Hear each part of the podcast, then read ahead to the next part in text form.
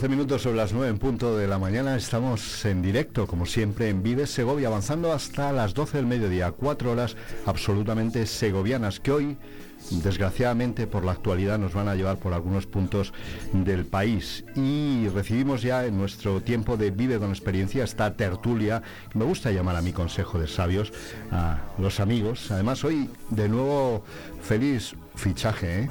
Hoy tenemos otro, otro fichaje. Tenemos buen secretario técnico que se encarga de, de sondear el mercado y traer los mejores fichajes. Mercado de invierno. Vamos a saludar a Lucio de Pablos. Bienvenido a esta tertulia. Hola, buenos días. Hace ya unas semanas que te tiré el guante. Cuando te apetezca venir a charlar, eh, buscamos segovianos y segovianas de corazón, de nacimiento, de residentes, que tienen larga experiencia en la ciudad y en la provincia. Y me dijiste, pues sí, a mí me gusta conversar, así que aquí voy a estar. Bienvenido. Pues sí, la verdad es que tener una grata conversación con cualquiera y, y encima compartirla, pues es, es una cosa muy agradable. Hemos escuchado a Félix, Félix Montes, veterano en esta tertulia. Gracias por estar de nuevo por aquí. Nada, gracias a vosotros por esta oportunidad. Y María Antonia, que se ha convertido en María Antonia Sanz, también en, en veterana. Casi, como, ¿no? casi veterana. Claro, ya, con esta van tres, yo esta creo. es la ¿no? tercera. Esta es la tercera, pues ya está. A partir de la segunda ya eres veterana. Ya. bienvenidos, bienvenidos a todos. Espero que paséis un buen rato. Vamos a conversar de aquí a media hora, pues. eh, sobre muchos asuntos, siempre intentamos eh, movernos por Segovia, pero hoy desgraciadamente nos tenemos que ir a Valencia, es la noticia que está en todos los medios de comunicación, pendientes de lo que allí empezó a ocurrir ayer por la tarde, ese incendio, decían, nunca mejor utilizado el término pavoroso incendio, se habla ya de cuatro fallecidos, de cerca de 14, 15 desaparecidos de momento y yo lo último que he visto y he escuchado en radio y en televisión continúa continúa no sé cómo acogéis una noticia así siempre mueve la solidaridad ¿no? de, de todo el país nos conmueve a todos porque de alguna manera o de otra siempre tenemos una conexión con Valencia no sé si tenéis amigos Pues, familia pues sí, la familia, mi ex marido es valenciano y toda la familia por parte de padre de mi hijo está en Valencia. Afortunadamente están bien, pero claro, lo primero que piensas es en los tuyos, porque nunca sabes dónde están, ¿no?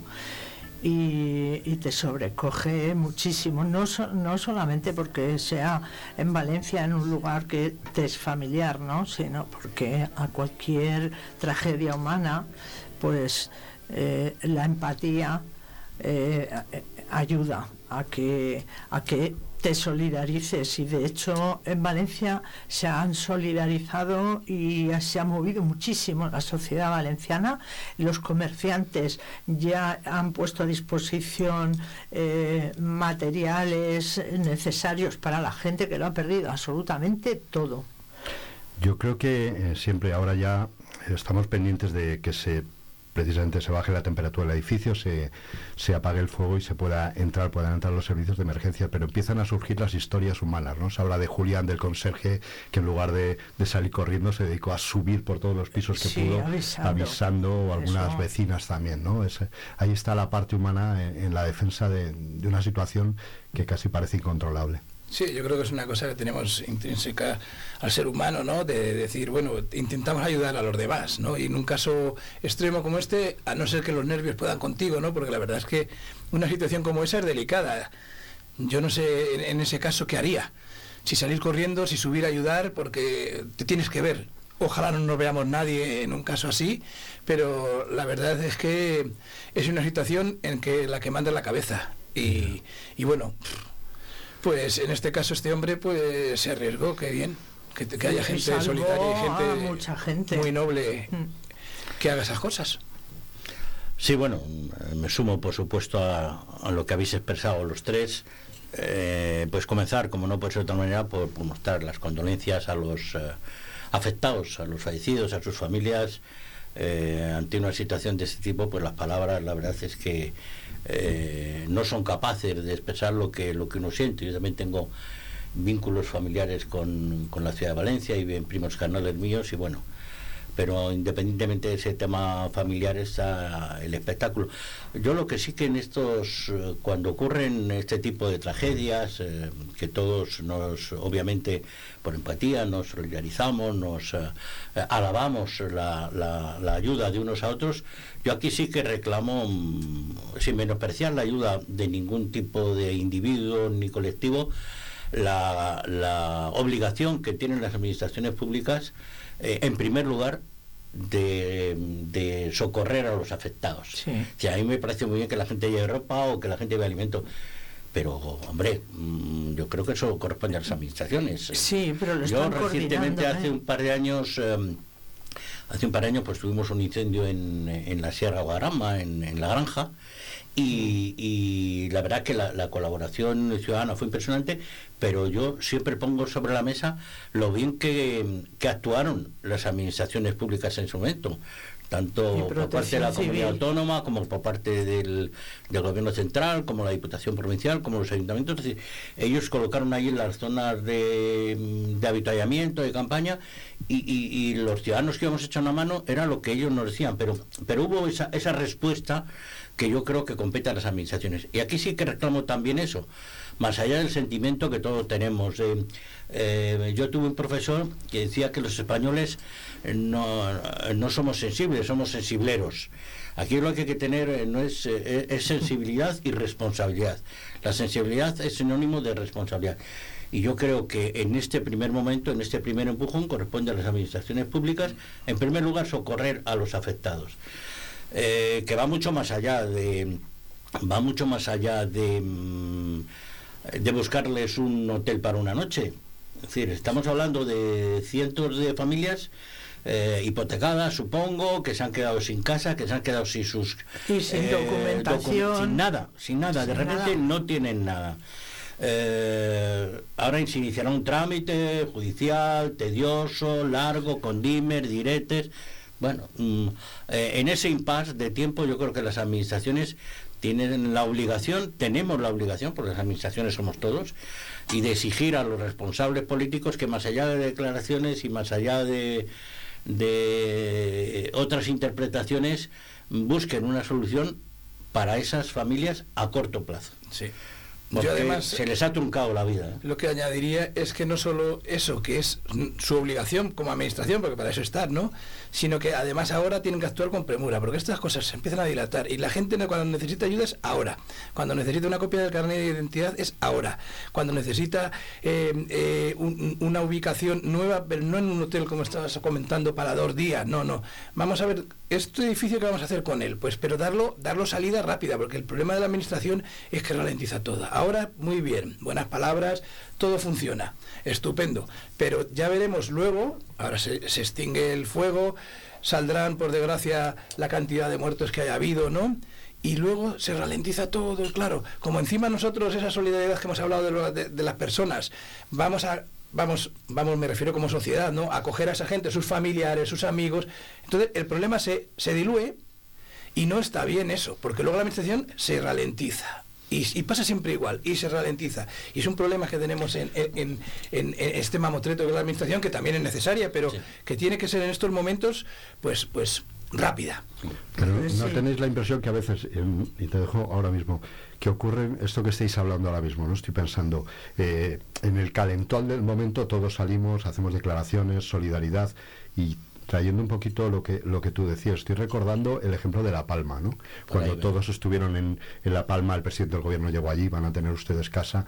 No hace demasiados meses eh, veía un reportaje en televisión, buen reportaje hablando con las familias. Todavía estaban esperando casa.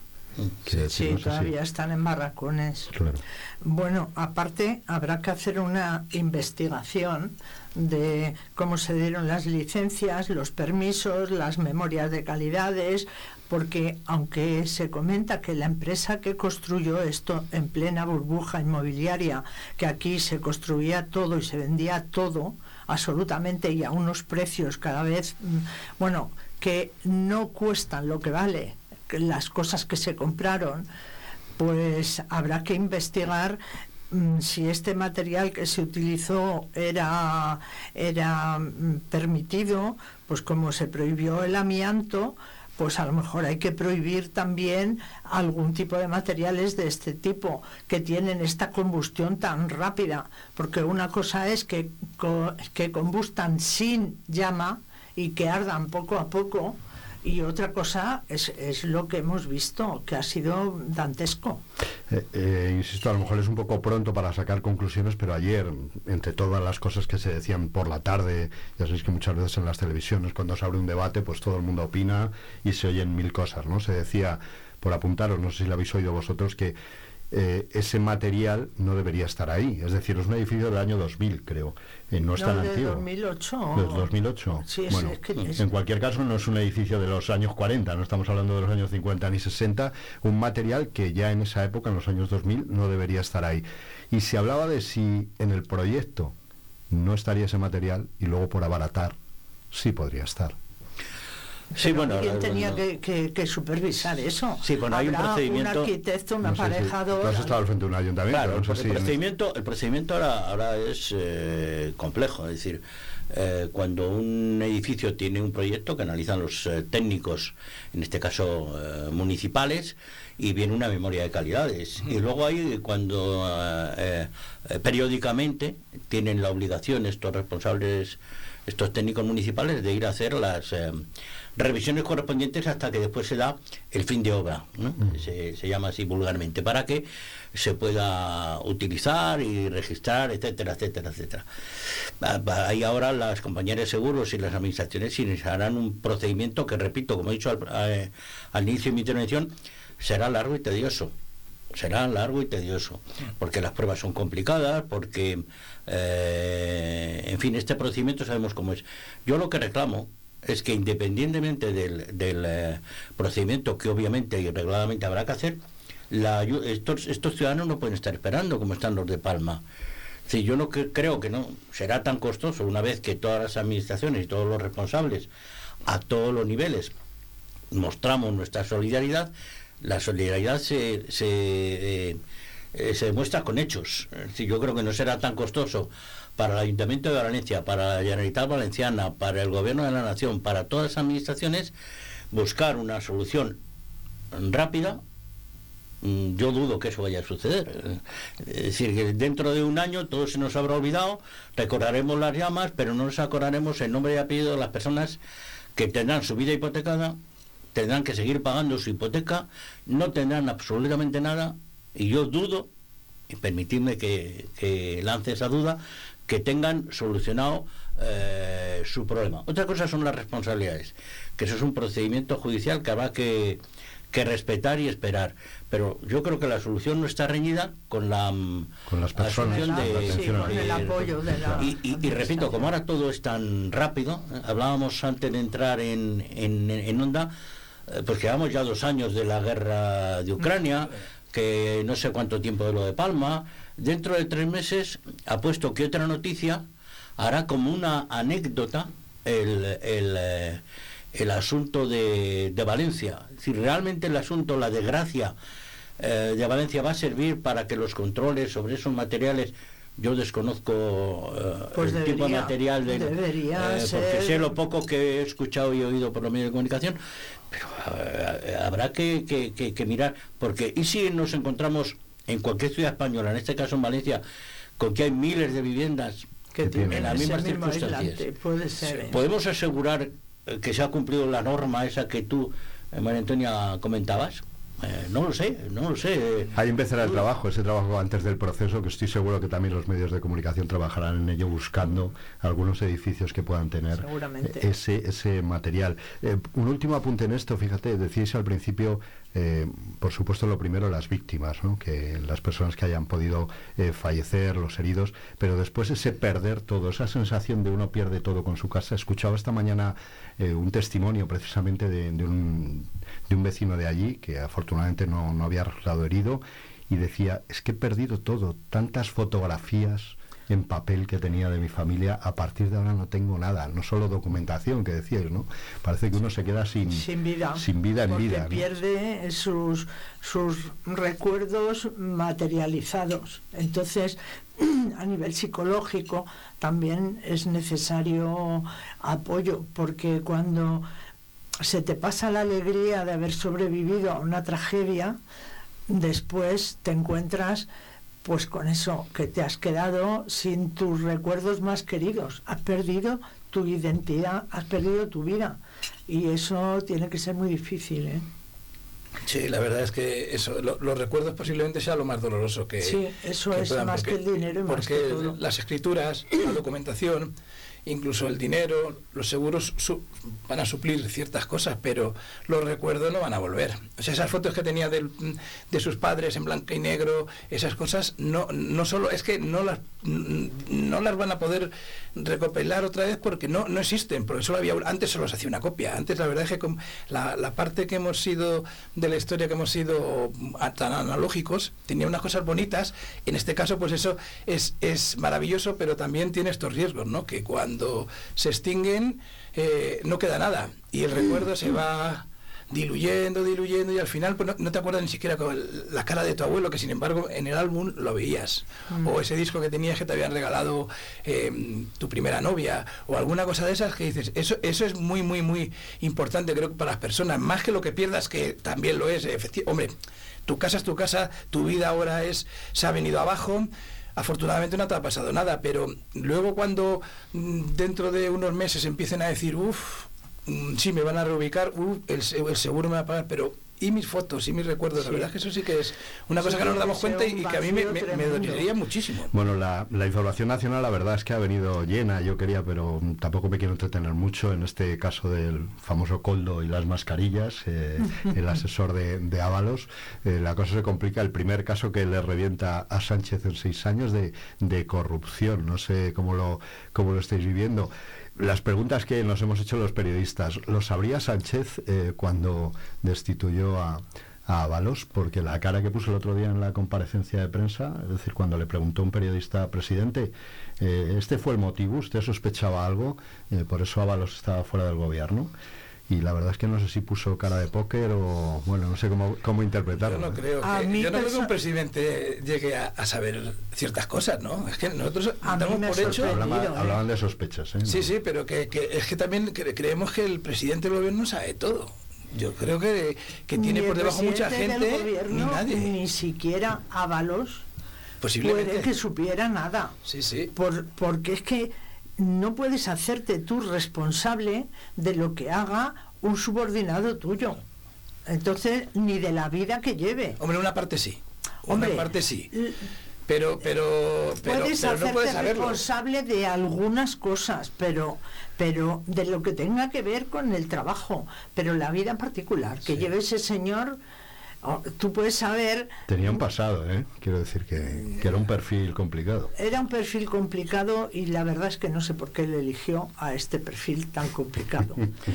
Eh, a lo mejor en el pecado llevó la penitencia. Hombre, yo, yo, yo lo primero que hay que hacer es eh, condenar este tipo de, de actuaciones. Sí. ¿eh? Es decir, aquí no, no valen paños calientes. Es decir, es absolutamente impresentable, primero, que alguien eh, actúe eh, se sea un corrupto y segundo Y que además que lo haga. que en momentos viviendo. Claro en el momento que estábamos que Eso estábamos es- viviendo. Por lo tanto mm, ya solamente el hecho de haber pensado enriquecerse eh, a costa de la salud de los demás ya me parece que es suficiente. Me da igual que sea el hermano de una presidenta que el asesor de un ministro sea quien sea A mí simplemente el hecho de que- pensarlo ya Que tiene que caer la justicia Claro. y caiga quien caiga. Y además es muy ruin, Que es una, actitud muy ruin cuando estábamos pasándolo tan mal Claro. todo el país y que Pues vengan a enriquecerse. Otra cosa es que diga, bueno, gano dinero.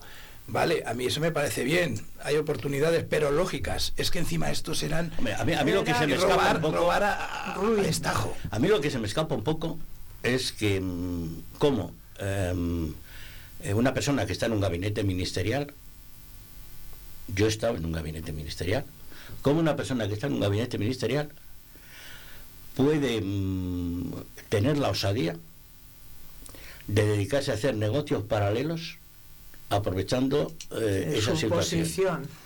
Es decir, a mí eso me, me preocupa sobremanera. Y es fácil Luego, ¿qué grado de conocimiento podía tener sus superiores? Coincido con vosotros. Es complicado. Tú has estado ahí dentro, ¿no? Y- claro, yo cuando estaba con la ministra Elena Espinosa, cuando salía al ministerio, podía eh, hacer con eh, mil historias. capa un mil, sallo. mil historias. Y quedar fuera del ministerio. Entonces, bueno, que eso eh, la ministra lo hubiera conocido, pues tiene su dificultad, tiene su dificultad. Pero claro, estamos ante un individuo que, en fin, que tenía una trayectoria complicada y compleja.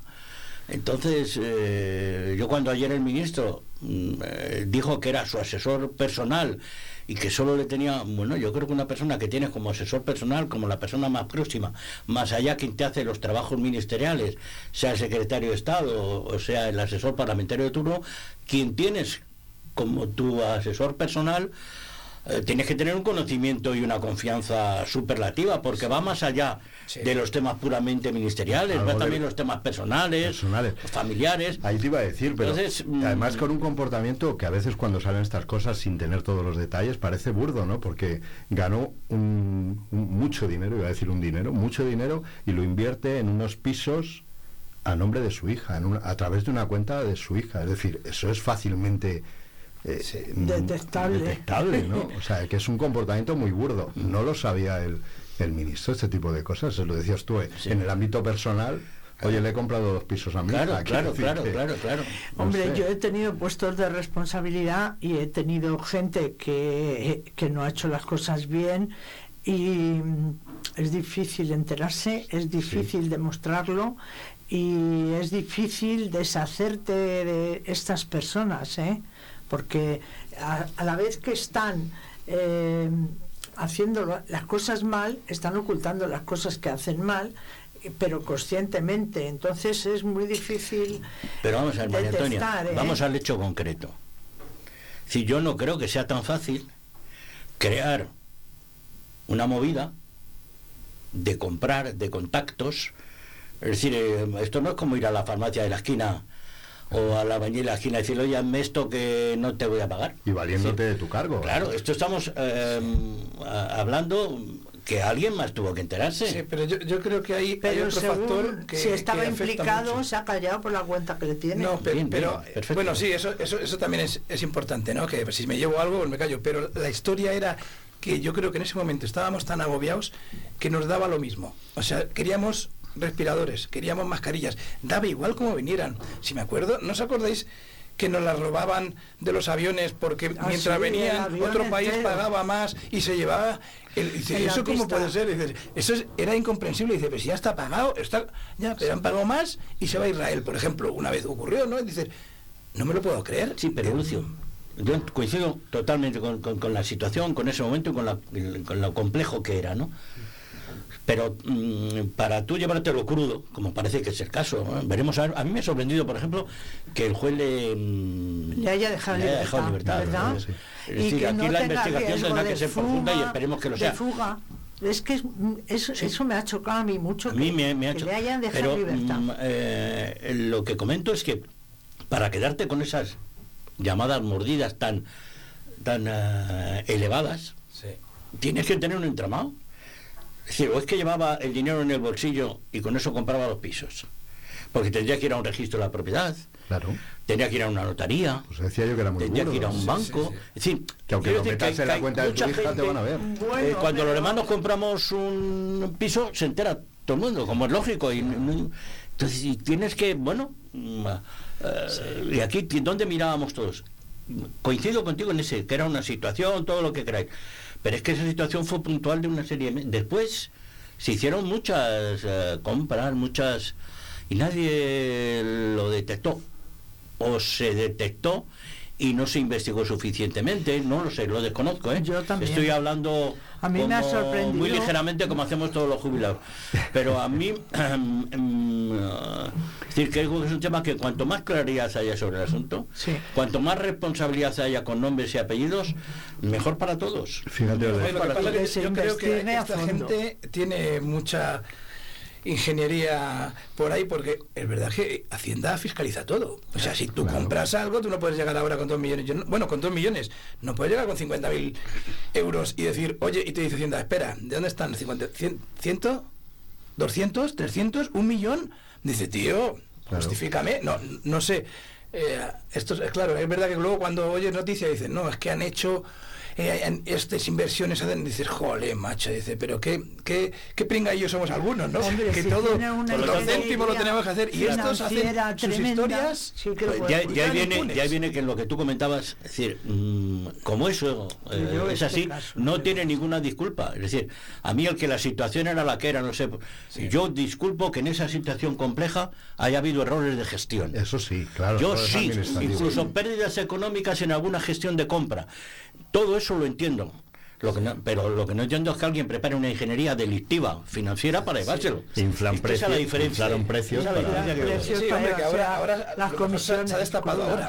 Y hasta, hasta este momento nadie, nadie ha caído o alguien ha investigado. Desde luego, Bueno, esto yo- solo no, no Lo que decía Félix, que se investigue a fondo, con nombres Sí, y sí, sí, apellidos, que se depuren responsabilidades, caiga que caiga. Yo partía de la cara del presidente cuando se lo decían y también de, de las primeras declaraciones hace dos días de, de Ábalos cuando un- una periodista le preguntaba por esto y decía, me estoy enterando ahora mismo, no sabía nada. Y le volvió a insistir y dijo, yo creo que se hizo todo de forma legal. Quiero decir, el que, que, que se hizo de forma legal. A lo mejor sabíamos Sí, algo. fue- pero fue una, fue una contestación parecida a la de Mariano Rajoy cuando Sí. lo de su No, no, sí, aquí no hay... cuando lo de Bárcenas, de- es decir, mm, em, yo creo que esa que esa respuesta no es la adecuada, Claro, es que- porque mm, puede que no te hayas enterado, pero tenías que haberte enterado. claro. O sea, Mm, puede que No no, te exime no de- estamos hablando Lo de que un simple pasante se quede con, con una migaja. No, no, estamos hablando de una estructura para delinquir, que esa es la diferencia.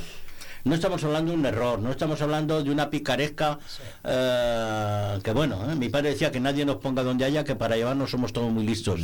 No, estamos hablando que alguien que aprovechándose de su puesto, incluso de la confianza que puede ayer haber tenido, ha organizado una estructura para delinquir y para aprovecharse económicamente. Bueno, un, te- un tema que seguiremos. eh, vamos a saltar el nacional, nos venimos para acá. Ayer por la tarde, por lo visto, tenéis, tuvisteis un consejo de participación Sí, el ¿no? de participación ci- ciudadana. ciudadana. Sí. ¿Cómo se viven esos consejos aquí? Tú lo conocerás bien también, en el ayuntamiento. Bueno, pues la verdad es que e- este es el segundo que voy, he estado también de cultura. Y, ayer la verdad es que me sorprendió mucho, me sorprendió mm, varios aspectos de él, ¿no? Estaba mucha representación, sobre todo de asociaciones de barrio. Y, y sobre todo la crispación que había, ¿no? Y la desesperación de los barrios de que comunican historias, de comunican eh, proyectos y no llegan a ningún lado. Ni, de hecho, lo que más se criticó es que no tenían respuesta. O sea, no solo hacían propuestas de mejora o de carencias que tienen o de, de todo tipo, sino que al hacerlas no tenían respuesta. Entonces eso le- les creaba, porque dice, en mi propio barrio le dice, ¿qué tal aquello? Lo- sí, ya se lo pasamos al ayuntamiento, ¿sabéis algo? Y después de cuatro cinco seis meses, los grillos se oyen. Eso por un lado. Y por otro lado, la verdad es que como estaba muy crispada la gente, pero lo que la vi es eh, carente de contenido. Nadie hizo ni una sola propuesta. Eso me sorprendió porque en otras, por ejemplo en cultura sí que est- estuvimos haciendo cierto, ciertas propuestas de las carencias que había o creíamos que había en Segovia. Pero en este caso nada más era, claro, yo creo que están tan quemados, sí, sí, están tan quemados que solo van allí a, a decir, bueno, cuatro cosas, pero realmente luego no, no, esa reunión no aportó nada, porque los políticos del ayuntamiento, los dos concejales que, que- que estaban eh, en la reunión, bueno, llevándola a cabo, pues, pues lo único que hicieron es, sí, sí, arreglaremos, haremos. Estaba el concejal de barrios, entiendo. ¿Quién estaba? Sí, y, y- y de urbanismo. y, y bueno, toda la representación lo único que hacía era eh, exponer sus quejas, pero sobre todo no eran puntuales, era sobre el cómo se, se organiza el ayuntamiento. Y en este caso, pues claro, los barrios tienen muchas carencias, pero vamos, no es de ahora, es de siempre. Y, y- y lo que me sorprendió, como os comento, es eso, que, que estaban ya como hartos. Incluso algunos ya decían, "Mm, yo ya no sé si tirar la toalla. ¿Sabes? Porque estaban, dice, yo he hecho escritos, he hecho, y, y sobre todo es eso, esa, no, no la desidia que la hay en resolverlo, sino simplemente en dar una respuesta. Que es, vale, hemos recibido tu escrito, seguiremos informándote, vamos a intentar solucionarlo. Con eso mucha gente se queda contento. Ni siquiera eso. María Yo- Antonia y, y Félix tenéis amplia experiencia en el yo municipalismo. creo no sé ¿Cómo se vive que, esto? que a los ciudadanos hay que tratar de resolverles los problemas. Y si no puedes resolver los problemas, por lo menos contestarles, para que se sientan acompañados. Nosotros, yo en enfermería, era, si no puedes curar, por lo menos consuela. Y es que a mí, sinceramente, yo estoy viviendo lo de este ayuntamiento como que son gente que se creían que era muy fácil estar en el ayuntamiento, que desde la barrera lo veían todo y creo que están desbordados, que es que no saben, simplemente que, que no saben. Bueno, yo creo que es un tema muy complejo. No seré yo el que, eh, primero por desconocimiento y segundo por prudencia, eh, critique la actuación de- del ayuntamiento actual de Sovia ni del anterior. ¿no? Eh, pero sí es cierto que a la hora de relacionarse con los ciudadanos, eh, el político tiene que tener mucho cuidado en no crear falsas expectativas por, eh, por la angustia de, gobernar, que llamaba yo. Yo creo que lo primero que tiene que tener eh, un político, sobre todo un político municipal, un, un alcalde, un concejal, es un proyecto. Y para hacer ese proyecto tiene que, tiene que hacer un diagnóstico. Y el diagnóstico, por no enrollarme mucho, parte de tres premisas fundamentales, que son las demandas de los ciudadanos, las demandas de un barrio, las demandas de un colectivo, que tú tienes que escuchar, compaginarlas, interseccionarlas con las necesidades. No vale que tú solo respondas a las demandas que te hacen. Quiero un columpio, quiero un banco, quiero una calle. Luego tienes que ver las necesidades. Y un tercer elemento fundamental, que son los recursos. A veces tú entiendes las demandas, eh, comprendes las necesidades, pero los recursos no te llegan. Y si tú interseccionas esos tres elementos, responderás con un proyecto, que son las acciones concretas. ¿Cuál es el problema? Yo creo, bajo mi punto de vista, sin entrar, reitero y repito, en analizar, porque lo desconozco, la situación concreta de esos elementos de participación, que a veces eh, eh, en política, y sobre todo en política local, hacemos los elementos, los lugares de participación como de disculpa a la falta de gestión. Yo creo que cuando tú participas ya tienes que haber escuchado, ya tienes que conocer las demandas y tienes que ir con propuestas, con soluciones. Pues claro, lo lógico es que cada vecino de cada barrio quiera la mejor calle, el mejor banco, la mejor iluminación. Tú eso ya lo tienes que saber antes de hacer una reunión de participación. Tú tienes que decir, mire, con lo que usted pide, con las necesidades que yo veo y con los recursos que tengo, lo que voy a hacer es hacer esta calle o poner este banco. Y ahí me puedo equivocar o puedo acertar. Pero es mi eh, decisión política para la que usted me ha votado. Yo la valoro y la defiendo y la argumento. Pero no, es más sencillo lo contrario. Escucho a todo el mundo y no hago nada. Hago, Sí, hago y lo no que nada. quiero. Eso Pues no Ni nada. siquiera lo que quiero, porque No hago nada. y no hago nada. No hago Ese- nada. es- el problema es no tener proyecto, no tener proyecto. Es decir, cuando uno hace un programa electoral, una cosa es el programa electoral y otra cosa es el proyecto.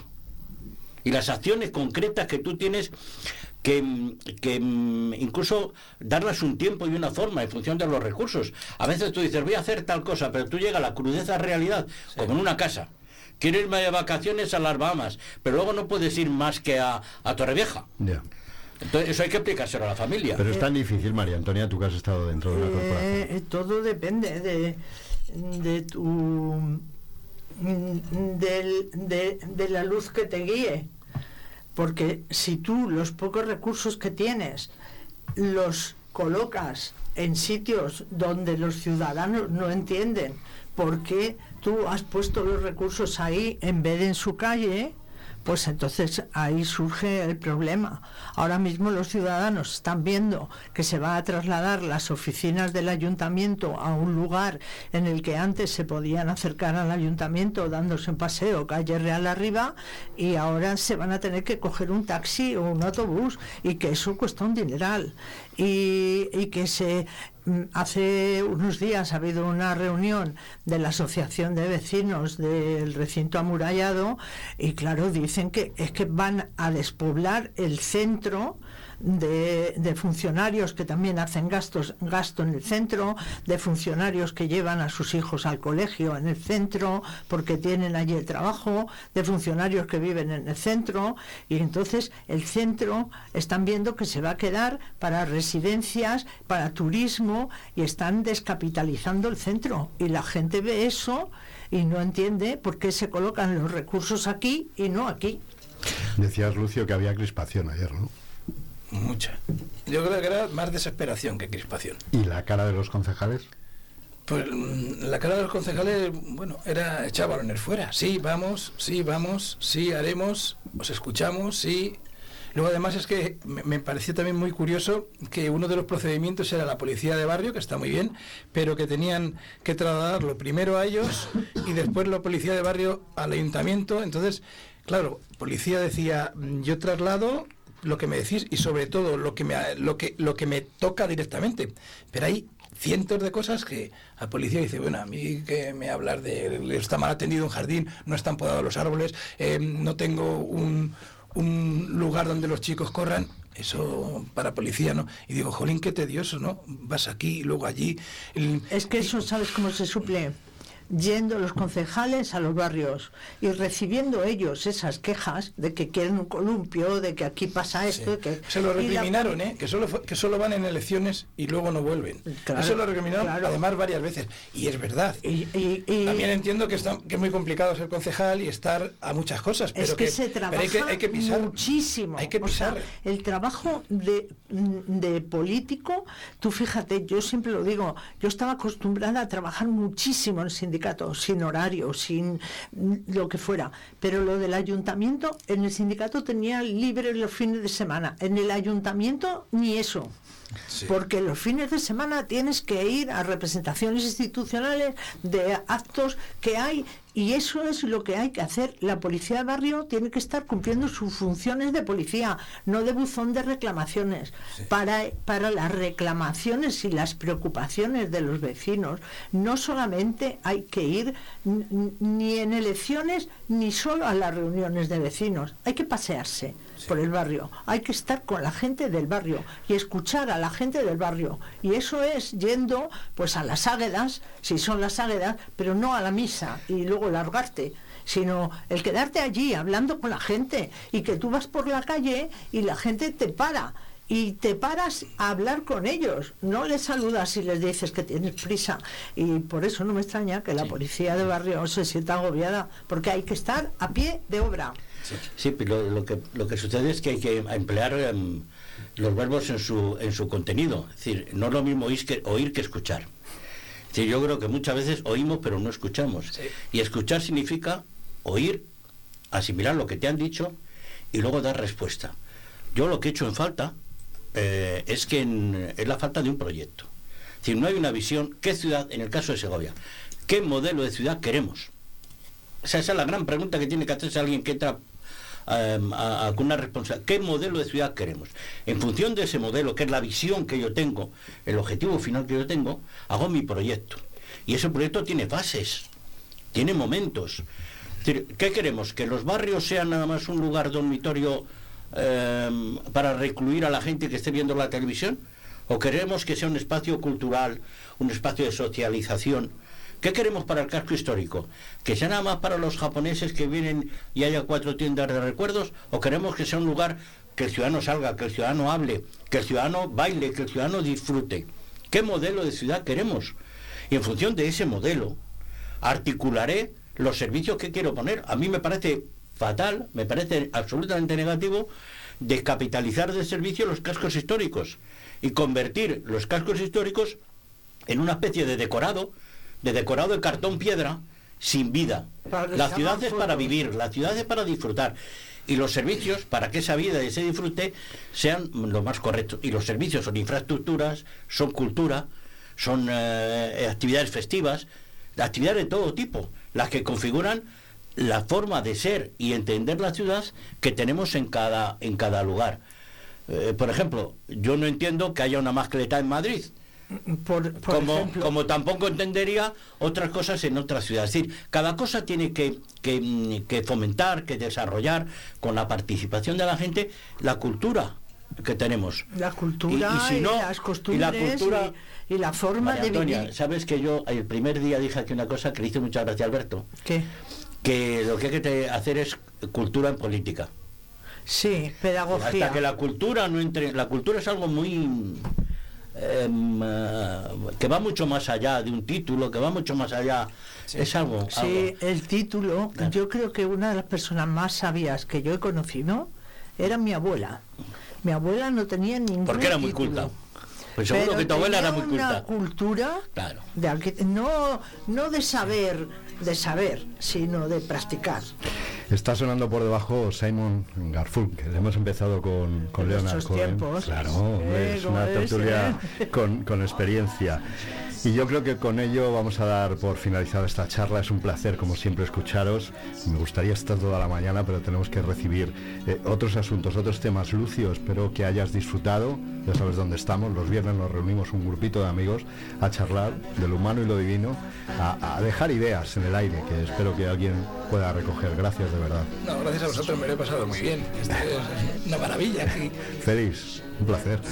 Muchas gracias y yo quiero aprovechar para animar a los concejales, alcaldes de todos los pueblos, que tú lo has dicho, María Antonia, que sigan con ese trabajo, que sigan con ese trabajo, que es fundamental, pero que escuchen, que no oigan, que escuchen. María Antonia. Decirte que sí, feliz. Yo he trabajado muchísimo pero no me quejo de ese trabajo. Para mí ha sido de un satisfactorio, ha sido para mi vida un aporte increíble el poder estar a pie de calle con mis vecinos y que me cuenten su vida y hasta las pastillas que se toman. Gracias a los tres, de verdad, un placer. En unos instantes no se vayan, aquí en el 90.4 vamos a recibir a los portavoces, miembros de la plataforma Travesía de San Rafael, Solución Travesía de San Rafael. Ayer tuvieron una reunión con la subdelegada del gobierno hicieron sus propuestas, llevaron muchísima documentación que han conseguido en Europa y bueno, han hecho peticiones muy concretas para que llegue al menos una solución. Ya veremos si la definitiva o no.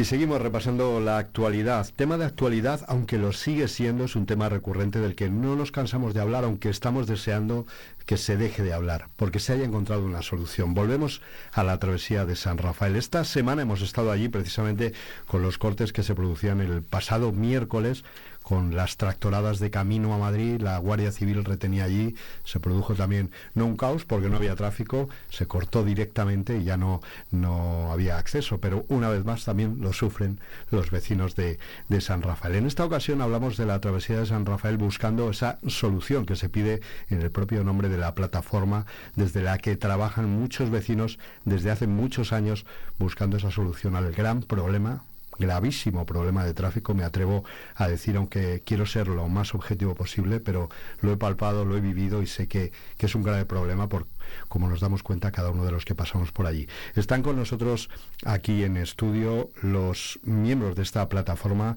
Oscar de Diego del Barrio. Bienvenido a Vive Segovia. Hola, ¿qué tal? Y está también Juan Manuel Gea. ¿Cómo estás? Muy agradecido y, de verte y de estar contigo aquí. Un placer recibiros. Eh, ya digo que me gustaría no tener que hablar mm, de esto de nuevo año tras año con vosotros. Pero ahí seguís en la lucha, una lucha que no cesa, que sigue buscando soluciones. Lo último que hablamos, y lo hemos tratado en semanas pasadas con la subdelegada del gobierno, con Marían Rueda, sobre esa licitación que se hablaba del 29, ahora se nos ve ya otros seis años o siete, siete, años más. Entonces, eh, ¿dónde está la solución? Vosotros teníais solicitada una entrevista con Marían, se produjo precisamente esta semana, se produjo ayer, ayer jueves, ¿Alguna solución hemos sacado? Eh, sobre todo lo que hemos dejado claro son las fechas. y las fechas para que todo el mundo lo sepa y lo tenga claro y que no bailen y que los diferentes grupos políticos no jueguen con ellas como han hecho eh, en el Senado recientemente y diferentes eh, medios de comunicación, es que la actual concesión finaliza en 2029. La actual concesión. La actual. Pero quedan todavía siete años a licitar posteriormente. O sea, que el fin del peaje, vamos a hablar del fin del peaje, es 2036. En el 2036. Hasta entonces es imposible, Óscar, aguantar con el problema. Está es claro. decir, ya sé que lleváis muchos años, décadas, pero son muchos años, estamos hablando de mucho tiempo. No llevaríamos, no estaríamos tantos años reivindicándolo si, si el gobierno, que es el competente, ¿no? el Ministerio de Transportes, antiguo Ministerio de Fomento, hubiera hecho algo. El problema es que tenemos que seguir reivindicándolo porque en San Rafael no se hace nada. O sea, el problema es que no se hace absolutamente nada cuando en Guadarrama hablamos de los años 90. O sea, en el 98 para camiones, en el 2004 para todos los vehículos se hizo esa variante, esa variante que pagamos todos los del lado castellano y leonés, porque se paga a través de la subida de los peajes que se hace con mayor ahínco que en otros peajes, se paga esa variante de Guadarrama. Desde los años 90 Guadarrama tiene esa variante. Por Guadarrama los camiones tienen prohibido el paso por la travesía, prohibido el paso. Los camiones y los coches y todo tipo de vehículos lo tienen bonificado al 100% hasta Villalba y en San Rafael nada y entonces como siguen pasando los años y sigue el en Ministerio de Fomento sin hacer nada pues tenemos que seguir en, en reivindicándolo evidentemente A lo largo de estos años hemos estado en, eh, en etapas en las que se reivindicaba una variante, eso ya se ha descartado totalmente, en las que se pedía el paso libre, porque hay quien dice por la variante y ya está, que es el túnel. Si es que no hay que hacer nada más, ¿no? que finalmente sería, o esperamos que sea la solución. Ahora, con esa previsión del año tre- 2036, eh, no sé si definirlo así, pero lo único que podemos poner son parches, Gea. Mm, no, puede haber soluciones como ya las está viendo en otras vías, de, como el ejemplo del AP6, ay, perdón, del AP9 en Galicia o de la AP7 en, en Cataluña. Lo que pasa es que allí hay más rédito político y hay un interés a nivel gubernamental que influye más a nivel estatal. ¿Qué ocurre? Que volvemos a hablar que esto es un problema de dinero y cuando se quiere abordar el problema y se, se sufragan los costes que eso supone, pues se da solución. Eh, hablabas antes de, de la variante. La variante la han dejado pasar los diferentes grupos políticos, tanto PP como PSOE. Porque la variante, o sea, la declaración de impacto ambiental para poder hacer esos enlaces data del año 2010 y han tenido 10 años para poderla ejecutar. Y en el año 2014, eh, sí, 2020, 2022, en ese rango de años, finalizó esa declaración de impacto ambiental. Si volvemos a intentar hacer eh, esa propuesta, nos vamos a presentar en la fecha de finalización. Entonces, no tiene ningún sentido. Entonces, el sentido, y es un poco las conclusiones que hemos sacado de la reunión que tuvimos con la subdelegada, es que las acciones tienen que ser inmediatas. Y las inmediatas tienen que ser las que ellos propongan. Porque nos demandan, ¿qué proponéis? Nosotros, que ejecutéis eh, la ley de, de libre circulación por el peaje y que asumáis eso. No, es que eso tiene un coste muy alto. Ya, ya, nos habéis pedido la solución. La solución es inmediata. Cuestión Que- de dinero, desde Claro, Claro, digo, que sea inmediata.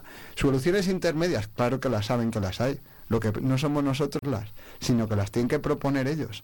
Nosotros ya les hemos dicho que tenemos que eh, pedir todo y luego que nos den Ya. lo que se pueda. Pero pedir que- hay que pedir todo. Quedarnos en un camino intermedio, no en nada como ahora. Eh, lo ha dicho muy bien Oscar. Eh, ¿Por qué Guadarrama sí, San Rafael no? Ya. Agravio comparativo, siempre lo decís, Sin ¿no? duda, sin duda. El- el- la cuestión aquí es que todo el tema de la variante, ahora la licitación nueva del estudio informativo que ha sacado el gobierno, vamos a hablar claro, eh, todo eso son excusas para no hacer nada. En Guadarrama hablamos de que en el 98 se ejecutó para los camiones la variante y en el 2004 para todo tipo de vehículos. En el 2010, tuvieron que pasar seis años, se, se proyectó la variante de San Rafael, la que nos hemos tenido que enterar por el defensor del pueblo que no se va a hacer. Durante 14 años, desde el 2010 que se aprobó la variante, el estudio de la variante de San Rafael hasta el 2024, ahora que nos han dicho que no se va a hacer, durante 14 años la variante ha servido como excusa para no hacer nada, para decir, no, hay un proyecto que se va a hacer algo tal, pero no va a hacer nada. Ahora que ya no tenemos eh, la, la- variante de San Rafael, nos hablan de una licitación de un estudio informativo para ver cuáles son los flujos de vehículos, que durará 30 meses, otra excusa más para no hacer nada. O sea, no queremos excusas, lo que queremos es que se hagan ya las cosas que se deberían de haber hecho hace, pues cuando se hizo lo de Guadarrama, hace un cuarto de siglo. Habéis dado un primer paso, disposición habéis encontrado al diálogo eh, con, digamos, el primer escalón, que es la subdelegada del gobierno, pero además de ir a hablar, habéis presentado en registro la solicitud también de, de más contactos y de todo lo que necesitáis. Eh, nos han agradecido toda la información de la que les hemos dotado. Porque es que el trabajo, y aquí se lo tengo que agradecer muy especialmente a Oscar, de, lucha, de buceo, de... en definitiva, ha encontrado documentos que no estaban ni digitalizados y lo ha solicitado a la Comisión Europea y los ha adquirido él, mientras que a nivel gubernamental ellos no los tienen. O sea, el trabajo que está haciendo una asociación eh, conformada por personas está haciendo el trabajo que debería hacer el gobierno. Eso ante la ley, ese agravio comparativo del que hablabais, eh, Oscar, eh, ¿cómo se podría llevar ante, eh, te voy a decir, fíjate, ante un juzgado? Quiero decir, hay un agravio comparativo, ¿habría por, por tener precedentes algún derecho vuestro sobre esa solución? Al final son decisiones políticas. Eh, esto si lo llevas a un juzgado, te va a decir que sí, que ese problema existe, pero que el gobierno es el competente en la materia, el que tiene que poner No hay eso. manera es, de es obligar, política, claro. es, es política. Sí, son un poco decisiones. también lo es- que demandamos en la Defensor del Pueblo. Sí, exacto. Que se estudiara ese agravio. Ese- esa, esa denuncia la hicimos en el Defensor del Pueblo, en la Comisión de Peticiones, pero efectivamente son, son organismos que al final trasladas una denuncia de un problema que hay que no que puede instar al gobierno a tomar una decisión, pero no puede obligarlo. Eso ya el Tribunal de Justicia de la Unión Europea hizo con- una condena de, esa, de la actual concesión. Eh, se llegó a una, una negociación entre el gobierno de entonces, que en el 2011 era José Luis Rodríguez Zapatero, y la Comisión Europea para ejecutar esa sentencia. Todas esas medidas son las que llevamos arrastrando hasta ahora. De ahí, de ahí salen esos siete años que deberán ir hasta el 2036. Son negociaciones que se tuvieron entre el gobierno y la Comisión con medidas que tampoco entendemos muy bien por qué. Porque se tiene que indemnizar a la concesionaria por esos siete años. Esa cifra está por ver, va a ser, va a ser muy gorda. Eh, ese resta de siete años hay que pagarse a la concesionaria, pero es que además de pagarse a la concesionaria hay que licitarla de nuevo. No entendemos por qué hay que licitar siete años más entre el 29 y el 36 si- si se va a pagar a la concesionaria por ello. O sea, además de pagarle, no sé si es exactamente una penalización, Sí, se sí. le puede dar la oportunidad a que siga explotándolo durante siete años. Correcto. Eh, es que lo curioso de todo esto es que la condena del Tribunal de Justicia Europeo lo que hizo fue reducir la concesión. Eso fue lo que hizo el, el Tribunal de Justicia Euro- Europeo. Y el gobierno, no sabemos por qué, generó un real decreto, no, un decreto, Es un real decreto. un sí. real decreto en el que como la, el- la sentencia había sido desfavorable a su concesión, pues les van a compensar. Claro. Una o sea, compensación. Que, el- que la sentencia, la sentencia no no demandaba esa, esa, esa nueva concurrencia de siete años, Ya, simplemente sino que le- fue una decisión política del se gobierno de España. y se acababa y ya está, se acababa. Se hubiera acabado que, es, que, hay- que esto también hay que decirlo. Podría haber sido 2024, o sea, este año podría haber sido el último año del peaje. Sin Tampoco, años. tampoco sabemos por qué en 2020, en plena pandemia, se decidió, se decidió ir hasta el último año a la, a la horquilla más grande porque había una posible explotación de 24 a 29. Mm. No se ha elegido el 25, no se ha elegido el 26, se ha elegido el 29. Máximo. ¿Por qué? Tampoco lo sabemos. Hay una fórmula mágica imposible de descifrar donde se decía que en función del flujo de vehículos se elegiría una fecha. Pero no sabemos por qué y no lo saben ni ellos. Pero se ha decidido elegir la más, la más lejana. Decíais hace un momento que tanto Partido Popular, cuando ha estado como responsable Partido Socialista, que nunca se ha hecho nada. Finalmente parece que habláis de una falta de voluntad política de arreglar este asunto, por lo que sea, y de que es una cuestión de dinero.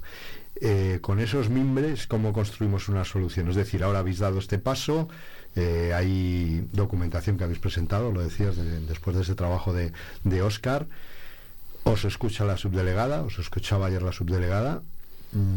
¿Ahora qué? Es decir, ¿podréis sentaros con el ministro alguna vez a, a contarle esto? Lo intentaremos. ¿verdad? Por nuestra parte no va a quedar. Claro que sí. Nosotros hemos cogido días de vacaciones libre disposición para Sí, sí. atender estas reuniones. Lo seguiremos haciendo, perdiendo, entre comillas, tiempo de nuestra vida para intentar buscar una solución que, que los vecinos en gran medida nos agradecen. Al final esto no es una lucha de dos personas, es una lucha a nivel de población, de municipio. El propio alcalde lo ha reconocido en vuestros micrófonos de televisión diciendo que los dos grandes problemas que tiene el municipio del Espinar es el abastecimiento de agua y la travesía de San Rafael, pues ahora lo que demandamos es ese apoyo real desde las instituciones. Tenemos claro que la solución la tiene que dar el gobierno de España, pero si no hay apoyo por parte de la institución municipal, de la institución provincial y de las instituciones autonómicas, no vamos a fuer- hacer fuerza entre nadie. ¿Os sentís abandonados por esas instituciones ahora? Poco apoyo, Muy poco, desde luego. Nada, pues, por no decir nada. ninguno. Eh, alguna legisla a mí no me gusta embarrarme en esto, pero bueno, eh, Alicia Palomo sí que dio mucha caña en este asunto, sí que dio mucha guerra, yo se lo agradecí en su día. Pero por parte de la Junta se entablaron de negociaciones en el 2018 para intentar bonificar y dijeron que era mucho dinero. Cuando se han necesitado los votos, habla- hablamos claro, cuando se han necesitado los votos del BNG para hacer una investidura del actual presidente del gobierno en la legislatura pasada, se, el BNG dijo que había que bonificar la P9 gallega y sacaron 3.200 millones, 3.200 millones para bonificar la P9. O sea, aquí lo que pasa es que cuando se interesa, interesa y cuando no, no. Y es voluntad política y dinero. Y dinero ahí se hay cuando, cuando se quiere, está claro.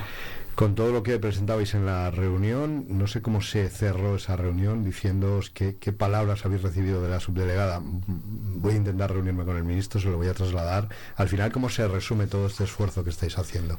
¿Con qué esperanza salíais de, si es que había alguna esperanza al salir de esa reunión? Nos, nos ha dicho que lo va a comunicar al delegado del gobierno Que y que ojalá que pueda ya hacerlo llegar a Óscar Puente, que ya tiene conocimiento de que, de que Óscar Puente tiene este problema, que parece ser que el otro día en el Senado no lo tenía, porque él, cuando San Vitorio, senador por Segovia, hizo la pregunta parlamentaria de si se podía afirmar que en el 2029 se iban a acabar los peajes, se dijo que la, efectivamente la concesión acaba en el 29, pero no decían toda la verdad, no decían que hay que licitar siete años más y que así se está estableciendo en el Real Decreto en base a un acuerdo que se llegó con la Comisión Europea para ejecutar una sentencia del Tribunal de Justicia de la Unión Europea. Es que hay que decir toda la información.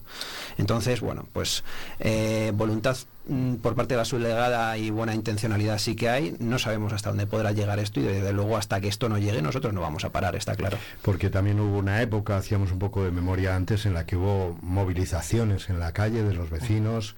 Claro, eh, yo lo viví de cerca también y, y no sé si eso se vuelve a plantear, la posibilidad de de luchar en la calle, ¿no? Dejadme que emplee ese término, que No, hay no, que sí, sí. luchar con la tranquilidad y la paciencia, pero La gente está muy caliente.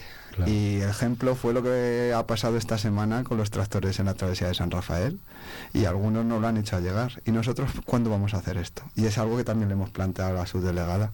Nos ha dicho que, que tendríamos que hacer una petición y ver a ver si nos daban los permisos oportunos. Pero al, al final, más pronto que tarde va a llegar.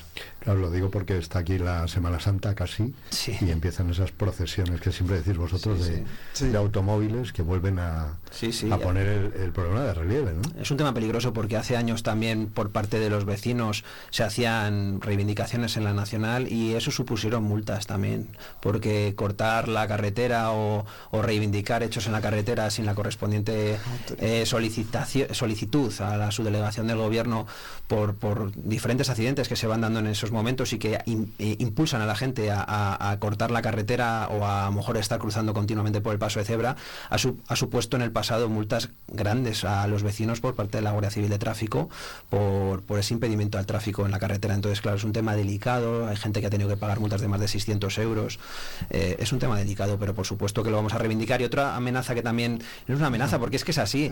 Eh, los siete años que hay que licitar entre el 2029 y el 2036, España se comprometió con la Comisión Europea, y así lo tenemos por escrito en esos documentos que hemos conseguido de la Comisión, a licitarlos en 2019. En 2019. España se comprometió a licitar esos siete años en 2019. Luego se transpuso al BOE, al Boletín Oficial del Estado, en a partir del 2019, es decir, todavía no se ha hecho nada. Si se sigue sin hacer nada, nosotros le hemos dicho a su delegada que lo vamos a denunciar también la Comisión Europea y eso será, está claro que es un incumplimiento, lo tenemos todo por escrito, eh, se tendría que haber licitado en, en 2019 y todavía no se ha hecho porque se traspuso en a partir del 2019 y esos siete años se tendrían que haber licitado ya. Si no hacen nada, lo vamos a denunciar también. Y sería un incumplimiento y por tanto No ¿podría sabemos. una nulidad. o- No, la Comisión Europea seguramente obligaría al Estado a tomar cartas en el asunto para ejecutar esa sentencia del Tribunal de Justicia Europea a una eh, licitación que tendría que haberse hecho ya en cuanto a la estructuración de los términos. Evidentemente se ejecuta a partir del 2029, pero los términos de esa licitación, que por supuesto puede ser en peaje en la sombra, que un peaje en la sombra a partir de 2029 solucionaría el problema en San Rafael. Defínanos ese concepto de peaje en la zona. eh, hay muchas autopistas eh, que el Estado paga el peaje, no con un sistema de peaje con barrera que todos conocemos, sino a través de los presupuestos generales del Estado. Existen Eh, los ejemplos de, todas de todas las radiales en su día en Madrid. Exacto. Que ¿Quién las asumió? Claro. Porque no eran rentables. Claro, eso es. el Estado. Esta, General esta no se suelta porque sí es rentable. Por Ese ejemplo, es el gran la, problema. la autovía que va a Valladolid la definimos como autovía, pero es una autopista. No hay un sistema de barrera de peajes porque lo paga el Estado a través de los presupuestos generales el mantenimiento de la concesionaria. Realmente hay un peaje, pero no con un sistema de barrera, sino con un pago a través de presupuestos. Si nosotros hacemos un peaje en la sombra a esa nueva licitación de siete años que hay a partir del 2029, entre el 29 y el 36, quita- quitaríamos la barrera. Y entonces los coches ya irían por la autopista porque sería a través de los presupuestos como se pagaría a la concesionaria de una licitación que se tiene que hacer, porque está comprometido con la Unión Europea. Y además una infraestructura, estoy pensando en el volumen, en el aumento de volumen por la autopista, es una, eh, una infraestructura que está preparada para ello. quiere decir, que no hay por eso la hicieron y Claro. por eso se sacó a concurso Claro. ese pliego que luego la ju- el Tribunal de Justicia Europeo declaró Ilegal. eh, las palabras eran que no era transparente. no transparente. No transparente, Vamos a hablar con es se que hizo un tercer túnel para asumir una cantidad de vehículos El- muy considerable, que normalmente ese tercer túnel, que es, eh, que es el viejo, que es reversible, está normalmente cerrado. ¿cuánto tiempo se usa? Se usa muy poco. Entonces, asumir la autopista puede asumir un tráfico, vamos, ingente, muchísimo más de lo que asume ahora. Eso sumado a la prohibición del paso de camiones pesados, pues liberaría la... la Eh, convertiría en. San Rafael en un modelo como ya existe el de Guadarrama. Y nosotros le hemos preguntado a la gente de Guadarrama, entre bromas, diciéndoles, oye, que van a cerrar la alternativa de la autopista. No jodas. O sea, nadie quiere volver a tener eso. O sea, yo entiendo que en San Rafael hay cierto miedo a la pérdida del volumen de vehículos. A la pérdida de actividad, ¿no? Claro, pero la realidad es que San Rafael es mucho más que la carretera. San Rafael nació a- a- gracias a la carretera, pero es que San Rafael está muriendo gracias a la carretera también.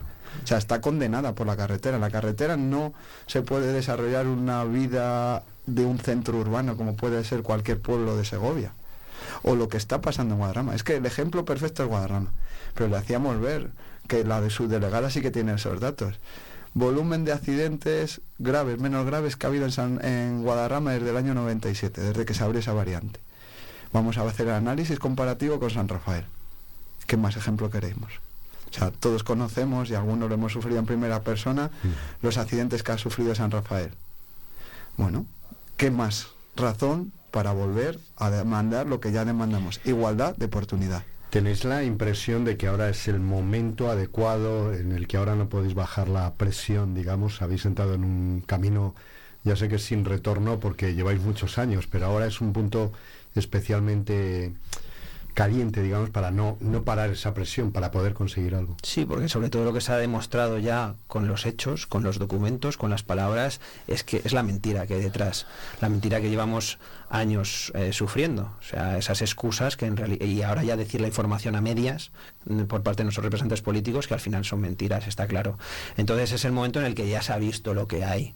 hay nosotros sabíamos lo que había antes, pero ahora ya está claro, ya es público lo que hay, que es no intencionalidad, o sea, intencionalidad de no hacer nada. Entonces, evidentemente, nosotros vamos a presionar, vamos a, a poner toda la carne sobre el asador y si que salir a la calle con los vecinos, pues adelante, otra vez, eso está claro. Y demandar desde aquí el apoyo a las diferentes instituciones, porque eh, ahora es el momento de coger esa inercia y desde el año 2025, incluso 2024, ver qué soluciones van a implementar. Que a lo mejor las hacen de manera paulatina como hicieron en el 97 en Guadarrama. Pero vamos a ver, Vamos a ver qué actuaciones demandan, qué re- realizan. Eh, hay que llevar a cabo actuaciones inmediatas porque San Rafael no puede soportar el tráfico que soporta. Y eso, la solución la tiene el gobierno, pero ¿quién la tiene que demandar? Las diferentes instituciones que están por debajo de él. Soluciones eh, inmediatas, acciones inmediatas eh, que pasarían porque a partir de ese peaje que decías tú encubierto, ¿no? Esos la peajes, sombra, eso es. peajes en la, en la sombra. Y si fueran todavía más inmediatas, ¿qué tendrían que ser? Bonificaciones que se podrían aplicar. Hay dos opciones. Una, una que entiendo que es gravosa. La ley 13-2003 de contratos de obras públicas, de concesiones de obras públicas, permite liberalizar el, eh, cualquier infraestructura por interés público. O sea, el gobierno tiene en su mano, si quiere, liberalizar el peaje mañana. Claro, implica un coste que pagará la concesionaria, el derecho que tiene a tener esa, esa concesión de acuerdo a un concurso público que en su día ganó, de aquella manera, que fue condenada, ¿no? Pero bueno, ganó. Entonces, evidentemente, tiene un coste. Esa opción existe. ¿Se puede liberalizar el peaje mañana? Claro que sí que se puede. La ley lo permite, una ley de 2003, y, y se la hemos hecho llegar a la subdelegada. La otra opción que entendemos que no te sería tan costosa, bonificaciones. Bonificaciones no sabemos hasta qué punto eh, acabarían con el problema. La gente puede que- no querer seguir pagando un porcentaje del peaje. Los camiones pueden seguir circulando por la... O sea, no prohíbe nada, únicamente... Bonificación sin obligación. Eh, claro, no hay obligación. Eh, ofreces que el- a lo mejor un coche o un camión pague un 40% menos del peaje, pero a lo mejor la gente no quiere pagar No directamente el peaje. Guadarrama. Repito, los camiones tienen prohibido circular por su travesía y la bonificación de todos los vehículos es el 100%, porque el peaje, recordemos, llega hasta Collado Villalba y nosotros no pagamos nada cuando bajamos por el, lado madrileño eh, por circular por la P6. Está totalmente bonificado y con los camiones prohibidos por Guadarrama. Una bonificación parcial no sabemos hasta qué punto puede solucionar esto y sobre todo una bonificación parcial si es únicamente a camiones no va a solucionar esto. O sea, tiene que ser también a todo tipo de vehículos. Eh, eso, hablamos de cifras 2019, 12.000 vehículos diarios por San Rafael, de los cuales 1.400 son vehículos pesados. Eso deja más de 10.000 vehículos ligeros, coches, pasando por San Rafael. Si únicamente centramos las actuaciones en vehículos pesados, no vamos a solucionar el problema porque seguirían pasando por la travesía de San Rafael 10.000 coches. Bueno, os veo con energía, como siempre, así que espero que esta reunión también reactive esas palabras o, o buena disposición al diálogo y a la comunicación con quienes realmente pueden tomar una decisión. Os agradezco a los dos y me encantará el día, que espero que no sea muy lejano, en el que podamos ponerle a ese nombre, Solución Travesía de San Rafael, que podamos poner delante, ya hemos conseguido la solución a la Travesía de San Rafael y que usemos esta plataforma para celebrarlo, desde luego. Al final la fuerza nos viene por el apoyo que tenemos y porque hay frases inspiradoras que me vas a permitir leer, Sí. la de Eduardo Galeano que dice, mucha gente pequeña en lugares pequeños, haciendo cosas pequeñas, pueden cambiar el mundo. Con eso nos quedamos. Óscar de Diego del Barrio, miembro de esta plataforma Travesía de San Rafael, esa solución que pedís. Muchas gracias por haber estado aquí A vosotros. y ánimo. Y Juan Manuel G, amigo, gracias. Pues un placer volver a verte, verte que estás con tanta vitalidad, con tanta energía y que sigues haciendo aquello que nos hiciste disfrutar en el municipio del Espinar, que es transmitir por las ondas toda la información a todos los vecinos. Bueno, es hacer radio y radio es compartir con los vecinos. Aquí estamos en Vive Segovia para vivir Segovia de la mejor manera posible y siempre pensamos en la seguridad de los vecinos y en nuestro entorno y medio ambiente del que tanto hablamos, que ese es otro puntal. Tanto camión, 1.400 camiones soltando mucho perjuicio para, el monte, sí. para la sierra y para la gente. Parque. Natural, Parque Nacional. Gracias a los dos. En Vive Radio escuchamos lo que pasa a nuestro alrededor y te lo contamos para informarte, para entretenerte, para emocionarte, con las voces más locales y los protagonistas más cercanos. Vive tu ciudad, tu provincia, vive su cultura, su música, su actualidad, su deporte, sus gentes. Vive lo tuyo, vive tu radio. Vive Radio, Segovia 90.4. Los que tenemos